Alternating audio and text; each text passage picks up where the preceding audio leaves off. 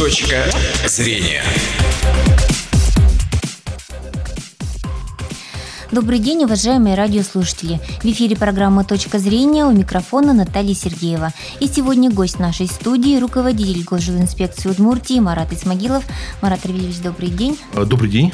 Ну и, как мы уже обещали, сегодня поговорим об аварийных домах. Э, были подведены результаты проверки качества домов для переселенцев из аварийных домов, а также обсудим вообще о том, есть ли шансы на получение жилья у граждан, чьи аварийные ветхие дома пока даже, может, не попали ни в какую программу. Э, телефон студии 59 63 63. Ждем ваших вопросов. Ну вот давайте сначала все-таки об итогах проверки. Насколько я знаю, сегодня у вас большое мероприятие на эту тему запланировано. Да, буквально буквально через полтора часа мы будем подводить итоги. Пока промежуточные э, той работы, которую рабочая группа, создана Бричаловым, э, провела за предшествующий месяц. Угу. По сути, мы на сегодняшний день охватили пока только 142 дома, которые были построены с 2013 по 2016 годы. Мы посетили уже многие муниципальные образования, точнее их 18 на сегодняшний день. И понятное дело, что при наших выездах, а мы выезжали достаточно большой рабочей группой с участием представителей ОНФ, э, с участием представителей Министерства энергетики, и коллегиально, обсуждая на месте э, с участием глав муниципальных образований, приходили к выводам, э, что в каждом доме имеются замечания. Но эти замечания можно поделить на определенные две категории. Есть замечания, которые возникают в процессе эксплуатации, когда э, застройщик, похоже, что-то сделал некачественно, и, по сути, по гарантии это надо устранять.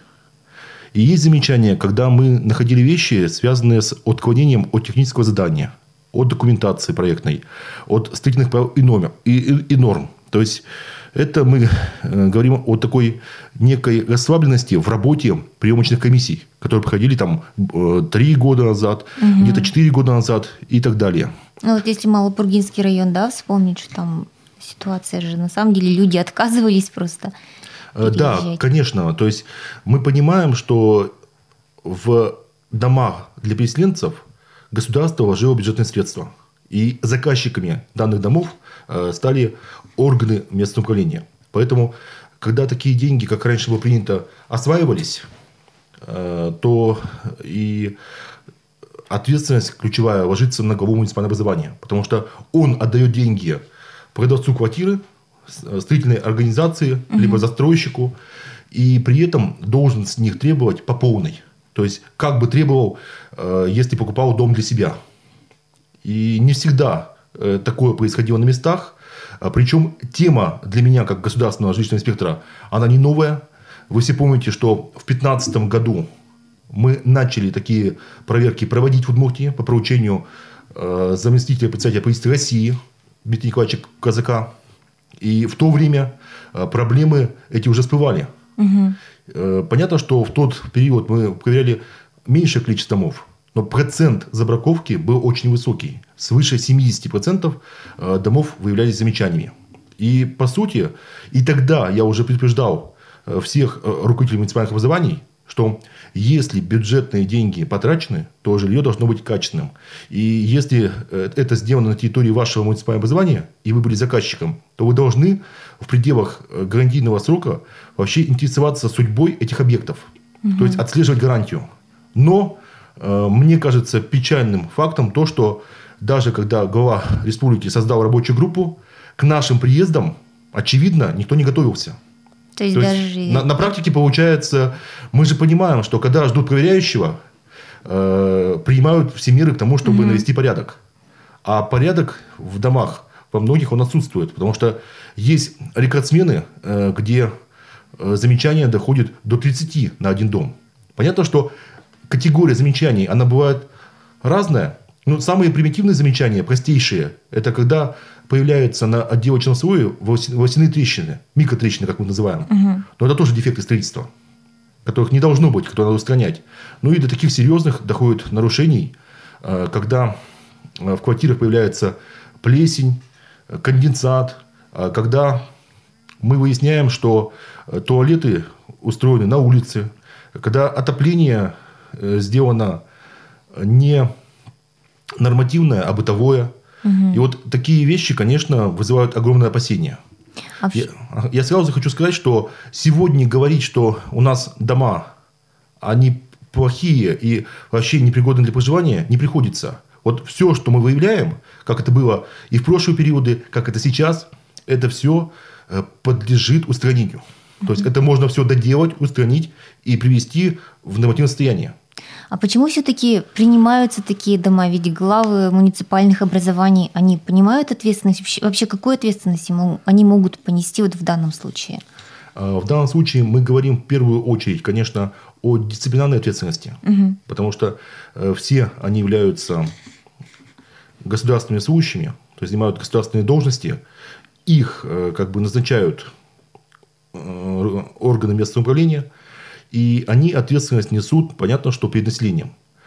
Э, за плохую работу могут объявить как замечание, так и выговор, так и уволить. То есть это серьезная ответственность. Ну и если где-то прослеживаются серьезные вещи, ну как это связано с малопургой, связанные с халатностью должностного лица, а может быть и с какими-то хищениями, то здесь уже включаются в работу правоохранительные органы и возбуждаются уголовные дела. Вот все эти исправления, они за чей счет в результате проводятся? Ну, эти исправления должны производиться, как правило, за счет того лица, кто не доработал. Если это не сделал подрядчик, то он такие нарушения должен устранить. Если это не сделала администрация, то это должна доделать администрация угу. того муниципального звания, где это произошло. Если подрядчик потерялся, исчез, то все риски переходят на заказчика. Но вот все-таки все время возникает вопрос, ну, о проблемах мы говорили, вот, и не достраивали, да, у нас очень со сроками затягивали, вот Глазове игре, по-моему, да, дома, когда для переселенцев никак не могли достроить, то вот э, качество бывает не самое хорошее. Это из-за того, что мы гонимся за дешевизной вот э, строительства этих домов? Почему вот так получается? Ну, на самом деле, вот э, ценник э, для строительства э, такого жилья, он невысокий, он определен федерацией, угу. это в пределах 30 тысяч рублей за квадратный метр. Мы все понимаем, что, например, в Ижевске квартиры стоят дороже, как минимум э, тысяч на 10 э, за квадратный метр. Но в целом по Удмуртии мы видим некий дисбаланс. В одних районах могут построить дом вполне приличный, даже далеко ходить надо. В Пирогово дома строятся для переселенцев. Они э, кирпичные, основательные. А в других районах э, такое сделать не могут. И вот здесь возникает вопрос именно к хозяйствованию, именно к заказчику. Угу. Где-то, как я уже отмечал ранее, э, в районах администрации поленились определить, э, какой объект им конкретно нужен. Поставили такие широкие критерии для строительства, что можно построить дом Э, с печным отоплением, с газовым отоплением, э, с электрообогревателями. Все на выбор подрядчика. И понятно, что в таком случае заказчик четко вообще не представляет, какой он объект в итоге получит. Э, Все-таки здесь речь идет о том, что когда все это начинало реализовываться, я так понял, что на территории нашего субъекта в муниципальных образованиях руководители, они не поняли ответственность которая к ним пришла. И вот не проявили, про... может быть, определенных менеджерских качеств по подбору подрядчиков, по проведению конкурсов. Марат Равилович, продолжим, но сначала ответим на телефонный звонок. Добрый день, слушаем вас. Алло. Алло. Да, здравствуйте, слушаем вас. Представьте, пожалуйста. Здравствуйте. Э, меня зовут Ольга Миронна, фамилия моя Шихмина. Я проживаю по улице Орджоникидзе, 38. Я, знаете, по какому вопросу? Вот сейчас э, э, комиссии проходят, дома проверяют, то все. Наш дом находится по улице Орджоникидзе, 38. Это недалеко от Дома Дружбы Народов. Угу. Так, значит, он, он построен в 61 году. В 61 году, заметьте, капитального ремонта не было. Был, когда обихаживали улицу Орджоникидзе, вот здесь сейчас э, Владимир Владимирович Путин ездит, а с обратной стороны ничего не сделано. Дальше. Крышу покрыли тогда частично – а, водосточные трубы сняли, не поставили. Дальше весь карниз не подшитый, никто не проверил ничего. Это тогда был еще, а, знаете, Советский Союз. Ну, угу. только перестройка была, вернее, тут. А, никто не проверял. Ну, седьмой дом управления здесь было. Значит, приняли, не приняли, вот, вот. такое дело. Угу. А я, у нас дом трехэтажный, Хрущевка. А я живу на третьем этаже, третий. Перекрытие деревянное. И вот когда они крыли крышу частично, да, всю опалубку, весь этот шифер э, старый бросили на, на чердак, на, на крышу. Угу. Ну, на, на, на потолок, вернее. И я живу на, на, как раз над это, надо мной. Все люди тут у нас живут, почти квартиранты, все уехали туда-сюда. А я тут живу. И ночью спать невозможно было. Потолок трещит и трещит и трещит. И я mm-hmm. утром позвонила и говорю, люди, вы бросили все, потолок весь. Вы не знаете о том, что у нас деревянное перекрытие. Приедьте, посмотрите, у меня потолок весь потрескался. Я всю ночь стою на балконе. А балкон вот можно крытый, ваш вопрос стою. просто алло, у нас... Алло. Алло, можно вопрос все-таки? Просто время у нас ограничено. говорите, пожалуйста. Мне 83 года, я плохо слышу. В чем ваш вопрос? Ограничено у нас время, пожалуйста, если... Ограничено, пусть придут в комиссию, проведут. Потому Понятно. что у нас здесь все кругом, крабец развалился, угу. а, токарная часть ну, развалилась. Давайте, давайте я коротко отвечу. У Алло, нас... а? Да, я сейчас коротко отвечу. Э, да. Дело в том, что уже громче говорите, два, два года в Удмуртии э, реализуется региональная программа по капитальному ремонту многоквартирных домов. Скорее всего, ваш дом э, копит средства на общем счете. Да, дом пожилой, ему больше 55 лет. И надо смотреть по срокам. Э, какие-то виды капитального ремонта, скорее всего, в ближайшее время в вашем доме пройдут. Угу. Ну вот, хотя говоришь, что там одни остались, кто снимает, да, квартиранты. Ну, наверное, в таких домах сложнее всего с капремонтом, может, и поэтому. Вот если вернуться да, к домам, которые уже построены, даже их называли новое аварийное жилье, у нас термин-то появился в стране. А как думаете, ситуация изменится вот после всего, что у нас настолько акцентировано внимание было вот к этой проблеме в республике? Я думаю, да. То есть у нас э, сейчас подходы однозначно муниципальным вызыванием будут менять. Это находится на контроле министерства энергетики ЖКХ Удмуртии. И, конечно, э, настраиваться будут все на покупку уже жилья э, у профессиональных застройщиков на вторичном рынке. То есть специальных домов не будут таких строить? Но если есть возможность купить как бы уже готовое жилье, в том числе и на вторичном рынке, то на это будет делаться упор. Э, я, ну и как бы получается, что э, все-таки немаловажным являются возможности муниципалитета. Угу. Мы знаем, что переселять граждан можно в пределах муниципального образования, то есть в рамках того же сельского района. А в другой, например, насел... деревню, там город уже нельзя, если человек даже согласен. А по согласию такие варианты можно рассматривать. Еще один телефонный звонок есть у нас. Добрый день, слушаем вас. Алло. Алло что за, затеяли такой разговор. Это Ленина 74 вас беспокоит. Ковальская Мария Дмитриевна. Да, добрый Я день. в свое время была старшей по дому. Почти около 15 лет. Я выходила, значит, и бойлер, капремонт по федералке, вплоть до Новикова ходила и два раза. А Мария Дмитриевна, можно вот ваш вопрос конкретно? Какой вопрос? Да. Значит так, когда выходила я капремонт по федералке, у нас деньги взяли ГЖУ, работал тогда Железнов. Взяли 260 тысяч на смету. Угу. И вот я хочу задать вопрос, куда эти деньги делись, раз. Угу. Второе, сейчас он, о, не я старшая по дому, Лошакова другая. Значит, э, такой вопрос – нашему дому уже идет 56 лет. В 61-м построился, в 62-м сдался. Дом уже вы сами знаете, что старый. Так, значит, вот сейчас у нас там сколько-то, видимо, насоб насобирали денег. Хотят швы по стенам замазать. А я настаиваю, чтобы нам с торца с одной э, с торца 10 квартир и с другой торца 10 квартир. Мария Дмитриевна, нам... давайте я поясню. Вопрос мне стал понятен. На самом деле, э, на сегодняшний день вы, скорее всего, средства собираете на специальном счете, и каким образом выполнять капитальный вы решаете совместно на собрании э, собственников дома. То есть вы можете поставить в приоритет как торцы здания, э, так и межпанельные швы. Это право собрания. И если большинство решит вперед делать э, торцы здания, а не швы, то так и будет. Вот тут угу. полная демократия.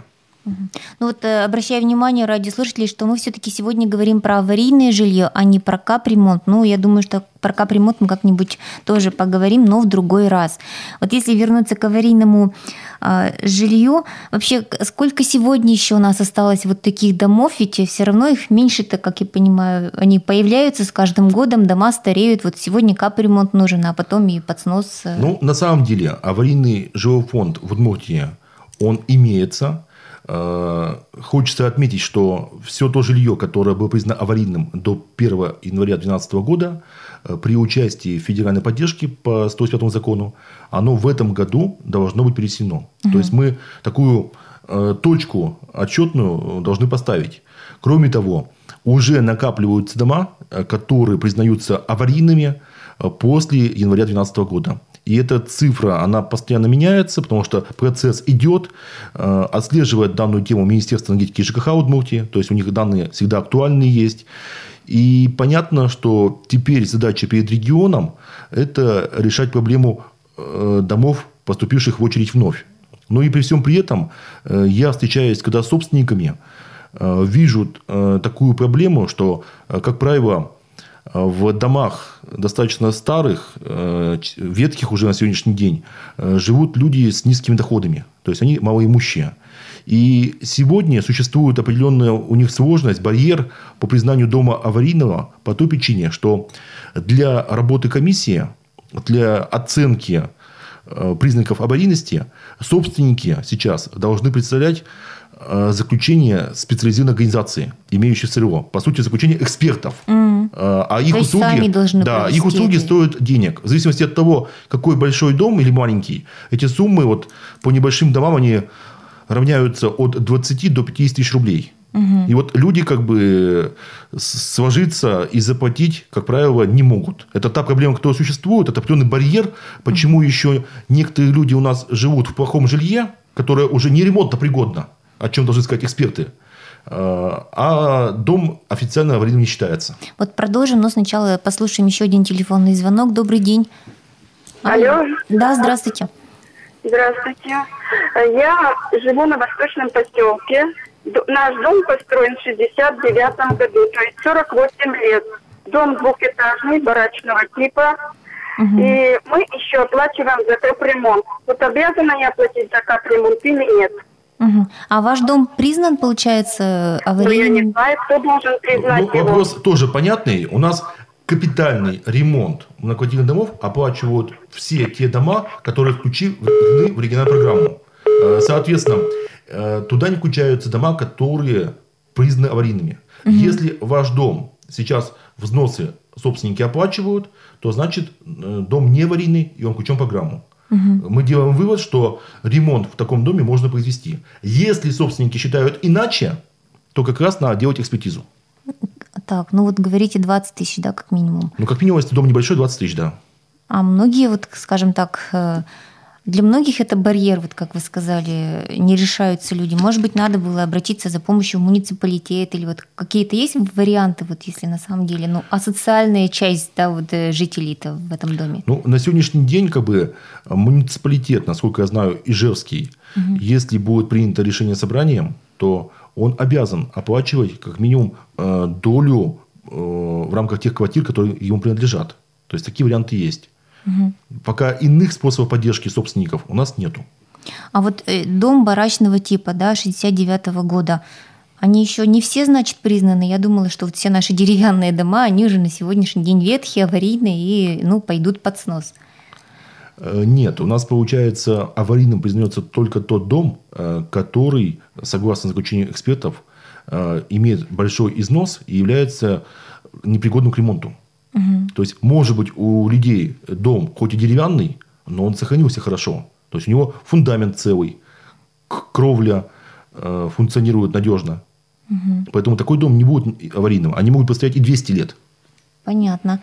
Ну вот э, какие варианты сейчас решения вопроса вот с аварийными ветхими домами? Федеральная программа закончилась. Ну хотя уже речь зашла о том, что могут ее продлить, да, на три года, насколько я знаю. А, да, сегодня разговоры об этом идут, и я знаю, что у нас э, Александр Владимирович Бричалов э, также говорит о том, что регион этой проблемой будет заниматься. У нас будет создана своя программа республиканская. Ну и федерация э, также э, финансирование будет подливать. То есть государственная поддержка, она никуда не девается. Угу. А вот как на уровне республики может быть решен этот вопрос? Если ну, продлят, хорошо, если не продлят, проблема это никуда не уходит с аварийными домами. Ну, в любом случае, конечно, самое лучшее решение таких вопросов – это поиск инвесторов, э, которые, зная, что на данном земельном участке стоит э, дом аварийный, э, предоставили бы собственникам иное жилье, а на этом месте – построили новый объект. Угу. То есть вот такие инвестиции, конечно, не оправдываются. И такие факты, даже на примере Ижевска, они сегодня имеют место быть. Если мы вспомним перекресток улицы Кирова и Пушкинской, там расселением занимались инвесторы. Аналогичная ситуация была на улице Оженькидзе. Угу. То есть, в принципе, как бы там, где инвестор заинтересован, он это идет. Я знаю, что сейчас такие же деревянные бараки инвесторы расселяют на улице Хаутурина, на восточном поселке. Ну, это хорошо, когда, ну, и жест, да, тут земля у нас дорогая, и в любом случае, ну, заинтересованы какие-то застройщики, чтобы получить ее. А вот в сельских районах как? Там ведь, или, ну, в райцентрах, небольших В сельских городах. районах тоже, как бы, люди свои условия могут улучшить. То есть, они могут получить земельный участок, на нем построить дом, э, получить определенные субсидии по месту работы. То есть, вот такие инструменты существуют. То есть, в принципе, э, сегодня в государстве жильем может быть обеспечен каждый. Ну и нельзя забывать о тех молодых семьях, которые у нас всегда получают ипотеки. Угу. И вот те инструменты, которые республика поддержки в разные годы использует, это тоже как бы стимулирование. Но в любом случае мы понимаем, что люб... жилье – это имущество, которое стоит денег, и чтобы оно у тебя появилось, надо в это вкладываться. Ну, то есть ипотека, ну, например, если семья живет в аварийном доме, то им могут какую-то еще льготную ипотеку да, дать? Э, сегодня как бы прямых таких э, мер поддержки для жителей аварийного жилфонда нету, но есть общие условия по разным категориям граждан, как там молодые ученые, молодые семьи, врачи, учителя, э, позволяющие покупать жилье в ипотеку с компенсацией процентной ставки. Угу. То есть отдельные программы такие существуют. Понятно. Вот к вам ведь все равно у нас жители обращаются, и у нас на эфир всегда звонят, да, именно услышав, что вы к нам придете. Вот и жильцы аварийных домов с какими проблемами чаще всего приходят, обращаются, и чем вы в данном, данной ситуации можете им помочь? По аварийным э, домам у жильцов две ключевые проблемы, что э, если дом еще таковым не признан, э, то как пройти экспертизу?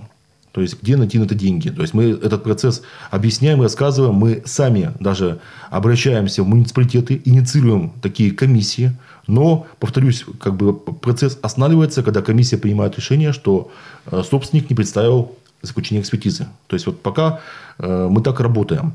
И второй момент, когда дом уже аварийный, как правило, у собственников имеются конфликтные ситуации с управляющими организациями, либо с их отсутствием в доме когда э, в любом случае для того, чтобы продолжать проживать в аварийном доме, надо его содержать, надо его ремонтировать, угу. чтобы он совсем не развалился и не упал. Такие случаи есть. И мы на сегодняшний день также погрузились в тематику того, что граждане э, из аварийного дома имеют возможность, например, в Ижевске переехать в маневренный фонд.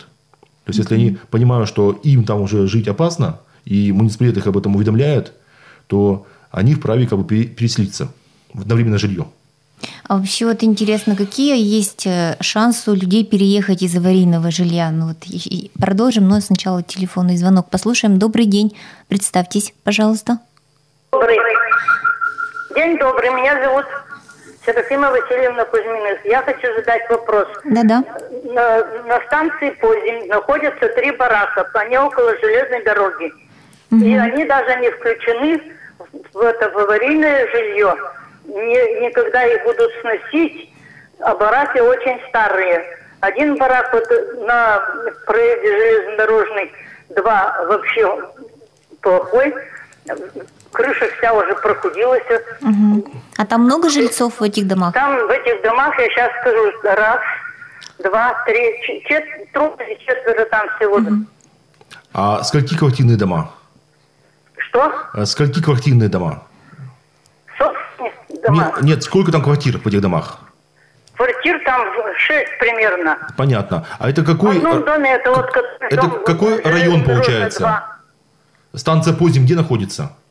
Это по а вы разве не знаете, где, допустим, 40 километр угу. вот ездят? Понятно. С Ижевска следующая станция Новоткинск. Ну, это Завьяловский район, либо это Ижевск? Это Первомайский район. А это Ижевск считается, да? А? Первомайский это Ижевск. район, да. Ага. Район Первомайский. Этот проезд или переулок, там железнодорожный угу. 2. Вот я, в частности, говорю, в квартире 3. А вы там, там... живете сами? А? Вы там живете? Нет, я там не живу. Я живу на Локомотивной. Это там живут мои дети. Угу. Тогда большая просьба, пускай они обратятся к нам в инспекцию, и мы, получается, по этим адресам заедем. То есть мы посмотрим, что там происходит. Ну и как обратиться в инспекцию? В инспекции у нас работает телефон горячей линии 390 001. Также телефон 775 001.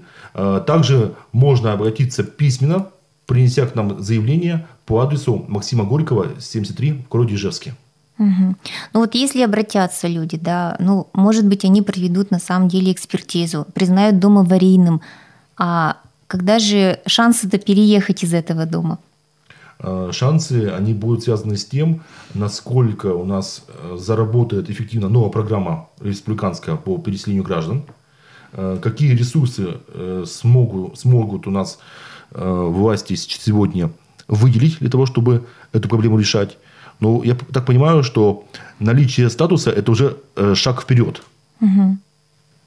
Вот вы как-то участвуете, будете участвовать в разработке вот этой программы именно республиканской, может, предложение федеральную программу сегодня? Что бы вы в первую очередь хотели предложить? Э, значит, э, самое ключевое, что вот касается данных программ, конечно, важно всегда оценивать нуждаемость граждан. Потому что есть такие факты, вот когда даже мы проверяем жилье для переселения, по Удмуртии ездим, что люди получили новое жилье, а у них есть другое, другая квартира, другой угу. дом. И в этом доме никто не живет. Мы столкнулись с такой проблемой, например, в нашей республике, что э, дом построили э, двухквартирный, обе квартиры никто не заезжает они оформлены собственность уже у новых собственников.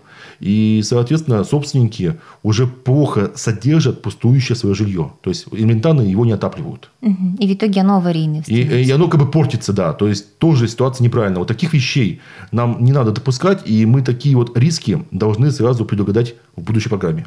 Понятно. Телефонный звонок у нас есть, но очень коротко, если можно. Алло. Здравствуйте. Да-да, слушаем вас, пожалуйста. Это Селковского, 15, дом. Кузнецова Валентина Ивановна. Угу. Вот у нас дом с 54 -го года. Угу. Это еще пленные тут строили. Сейчас он это одноподъездный, двухэтажный такой, уже весь ободранный, облезлый, как не знаю чего. Карнизы валятся. А можно а... вот вопрос сразу, потому что вот у нас... мне надо вопрос, вот он подходит к этому или нет, то, что он аварийка? Как проверить? Вы можете заказать экспертное заключение. Мы только что об этом говорили. И угу. если эксперты, имеющие допуски СРО, придут к выводу, что дом аварийный, вы обращаетесь в комиссию муниципальную. И тогда вы получите такой статус. Ну, если к вам обратятся, вы подскажете, как... Процедуру мы полностью разъясним, конечно. Ну что ж, спасибо вам большое. Вопросов много, но эфир наш заканчивается. Напомню, что сегодня гостем нашей студии был руководитель госжилинспекции Удмуртии Марат Исмагилов. Мы говорили про аварийное жилье. До свидания. Спасибо вам. До свидания. Точка зрения.